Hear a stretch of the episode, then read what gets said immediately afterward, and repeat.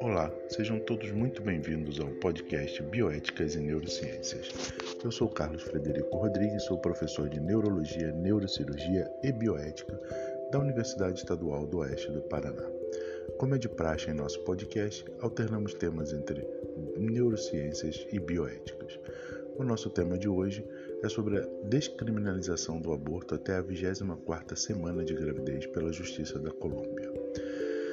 Aqueles que tiverem mais interesse, deixamos o nosso e-mail rodriguescfa@gmail.com e o nosso blog rodriguescfa.x.com/bioéticas. Sem mais delongas, vamos ao tema da semana.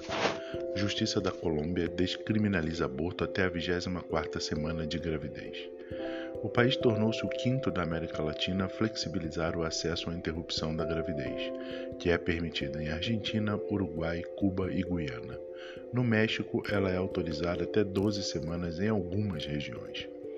O mais alto tribunal da Colômbia descriminalizou na segunda-feira, 21 de fevereiro, o aborto nas primeiras 24 semanas de gravidez, decisão inédita no país de maioria católica.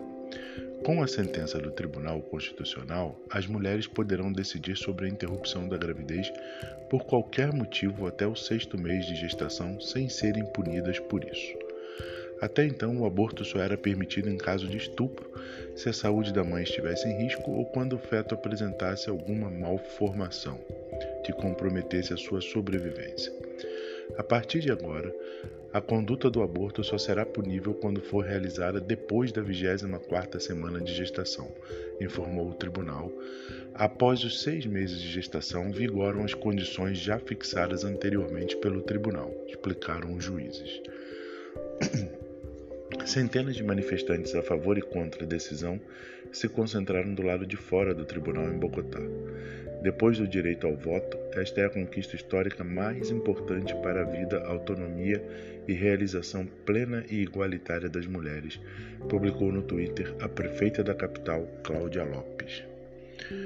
O país tornou-se o quinto da América Latina a flexibilizar o acesso ao aborto que é permitido na Argentina, Uruguai, Cuba e Guiana a Colômbia fica na vanguarda dos direitos reprodutivos, tanto em nível regional quanto globalmente, afirmou a advogada Catalina Martínez, do movimento Causa Justa, que levantou a inconstitucionalidade do crime de aborto e cujos argumentos foram estudados pelo Alto Tribunal.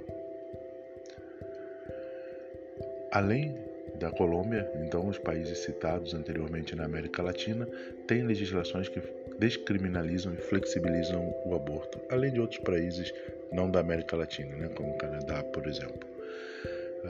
As discussões, independente de termos concordância ou não, devem ser feitas. Creio eu, em minha opinião bem pessoal, que um dos maiores problemas do nosso país é sequer haver a possibilidade da discussão. Fechados à discussão, dificilmente avançaremos para qual lado que seja, não tomando partido, mas como não existe ação humana neutra, sou contra o aborto a princípio uh, de perda de vidas, mas extremamente favorável à decisão seja da mulher que está grávida e não minha, e não acho que deva ser considerado um crime acaso a mulher assim decida pela realização do aborto. Um assunto longo, como disse, precisa ser debatido e não deve ser escondido, já que no Brasil sabemos que é um problema de saúde pública a morte de mulheres que se submetem a abortos em clínicas clandestinas sem a menor condição de realizar tais procedimentos. Ou seja, os procedimentos são realizados e nós não discutimos e não damos assistência e ainda criminalizamos quem os faz. Espero que seja um assunto de interesse. Deixamos o nosso podcast por aqui. Um forte abraço e até o nosso próximo encontro com um tema de neurociências.